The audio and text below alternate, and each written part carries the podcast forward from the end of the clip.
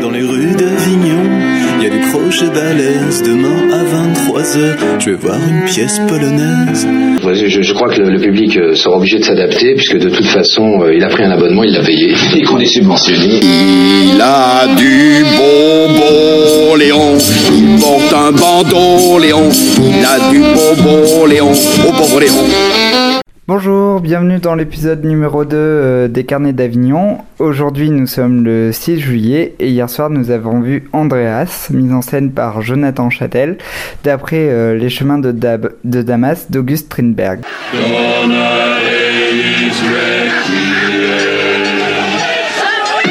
Andreas raconte euh, l'histoire d'un écrivain qui erre dans une ville. Euh, c'est un écrivain assez célèbre. Il vient d'écrire un roman qui a fait scandale. Il rencontre une fille euh, qu'il nomme Eve et qui va l'aider dans son errance. Enfin, ils vont tomber amoureux trois jours, se, retirer dans une chambre d'hôtel et puis ils vont plus avoir les moyens de payer cette chambre. Ils vont se faire héberger par les parents d'Eve. L'auteur, enfin, on ne sait pas comment il s'appelle. Peut-être est-ce lui, Andreas, ou peut-être est-ce les fantômes de son passé, va se sentir humilié de devoir retourner chez les parents de sa compagne et donc il va partir dans une er- errance et va se faire euh, recueillir dans un foyer de religieuses qui est aussi un asile de fous. Voilà pour l'histoire d'Andrea, se mélange à cette histoire euh, des fantômes, euh, des personnages euh, qui ont des doubles personnalités, qui sont plusieurs personnes à la fois et des démons du passé, du futur et du présent et donc le héros va devoir choisir entre l'amour, l'écriture, le suicide, la folie et la foi. Et bien sûr, euh, c'est la foi va choisir et tout le spectacle est une réflexion sur euh, l'art et la foi euh, au quotidien. La mise en scène de Jonathan Châtel est très belle, notamment le décor. Sur la scène, il y a des palettes jaunes euh, et un rideau grillagé au fond avec petits, des petits trous comme des persiennes et euh, avec des volets qui s'ouvrent et se ferment en, fond de scène. Et euh, ce décor euh, minimaliste traduit pour moi l'âpreté de la vie des personnages et l'âpreté de la religion. Le jeu des acteurs est aussi très beau, il s'app- s'apparente à du réalisme exagéré. J'ai beaucoup aimé ce jeu. Et en, plus de l'imaginaire religieux dans le spectacle, il y a euh, tout un vocabulaire de contes et d'heroic fantasy. Donc on parle de Troll, le héros de l'histoire. Donc l'auteur dit que quand il était petit, euh, c'était un fils de troll et qu'il a été échangé dans le berceau euh, euh, de ses parents et que les trolls sont partis avec l'autre bébé. On parle de mandragore, de sorcière. Le mari de Ève est appelé le loup-garou. Donc euh, le rapport aux dieux et aux légendes m'a fait penser un peu à un spectacle de la décroissance. À la sortie du spectacle, pour rigoler, j'ai dit que ce spectacle était un mélange de la BD L'Enfust et d'un livre de Paul Claudel. Il y a aussi tout un volet politique dans cette pièce où euh, il y a toute une réflexion sur le regard des gens, sur la folie et sur les pauvres qui est euh, très intéressant. Néanmoins, euh, je n'ai pas beaucoup apprécié ce spectacle parce que ce n'est pas la faute au metteur en scène, mais moi j'ai un problème personnel avec la foi. Néanmoins, à la sortie du spectacle, je suis tombé sur frère Thierry et frère Charles qui ont bien voulu m'éclairer sur la signification du spectacle. Alors bonjour frère Thierry et frère Charles, Euh, on sort du spectacle Andreas qui était un spectacle sur la foi et sur les choix entre, entre la foi et l'écriture et la foi et l'amour. Comment avez-vous ressenti ce spectacle en fait?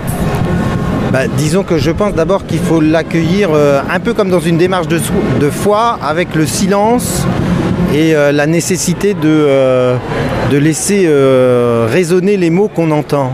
Hein, Enfin, je trouve qu'il y avait quelque chose d'assez euh, contemplatif dans ce spectacle, euh, avec euh, la foi qui se pose à travers, disons, les grandes épreuves de la vie hein, et que c'est pas quelque chose qui est à l'extérieur, mais c'est quelque chose qui, tout d'un coup ouvre les yeux et donne une direction ou quelque chose qui ne le fait pas.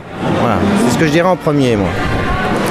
Oui, puis j'ai été marqué moi par les, la manière dont tout ça se matérialise dans le décor et le jeu de, de profondeur euh, qui est donné dans le, spectacle, avec un voile qui est sans cesse traversé, des portes qui s'ouvrent et qui se ferment, et euh, un premier plan en même temps très présent, coloré, jaune, euh, et un arrière-plan qui va petit à petit se deviner et qui apparaît à la fin, un peu mystérieusement aussi, avec ces deux femmes.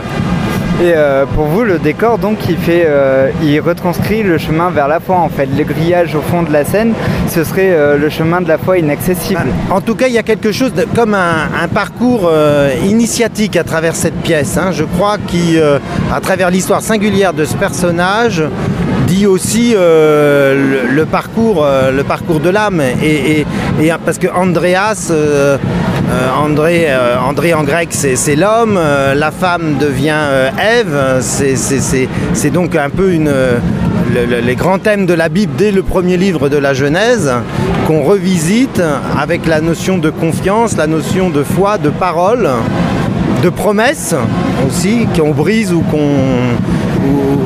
Et de connaissance, de, yeux qui s'ouvrent avec Saint Paul et, euh, Adam et Ève. Enfin, tout ça est, très bien tricoté, donne quelque chose d'assez. Euh, euh, un matériau, disons, très très fort, hein, et qui a besoin pour nous après d'être décanté. Hein.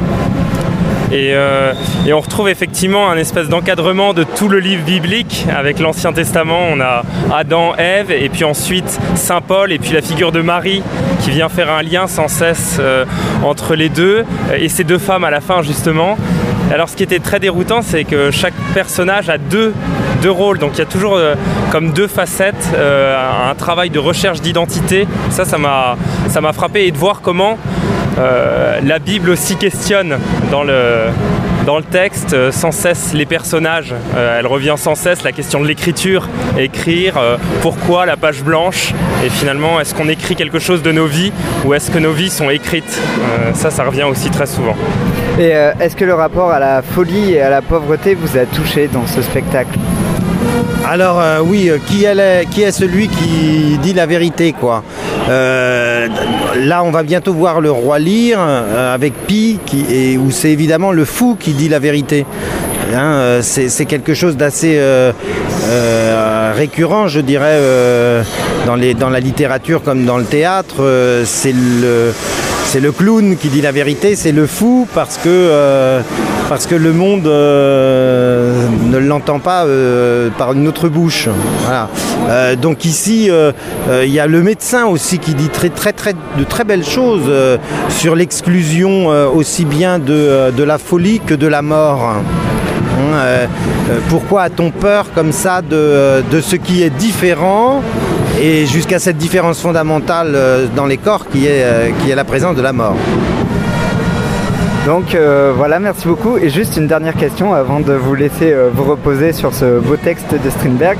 C'est pour vous, à la fin, Andreas, il choisit quoi? Il choisit l'écriture ou la foi? Alors pour répondre par une pirouette, vous savez que l'écriture dans la culture chrétienne, c'est aussi la Bible, donc c'est la foi. Bon, bah merci beaucoup à tous les deux euh, pour vos réponses euh, très éclairantes. Merci. merci. Le frère Thierry et le frère Charles animeront mardi 7 janvier à la chapelle de l'Oratoire à 11h la rencontre foi et culture en présence de Jonathan Châtel, auteur du spectacle Andreas. Ayant des grosses réserves sur ce spectacle, on doit quand même saluer des salles comme la commune d'Aubervilliers ou le tandem Doé Arras qui soutiennent le théâtre de Jonathan Châtel, un théâtre politique et exigeant. Andreas se joue les 7, 8, 9, 10 et 11 juillet à 22h au cloître des Célestins.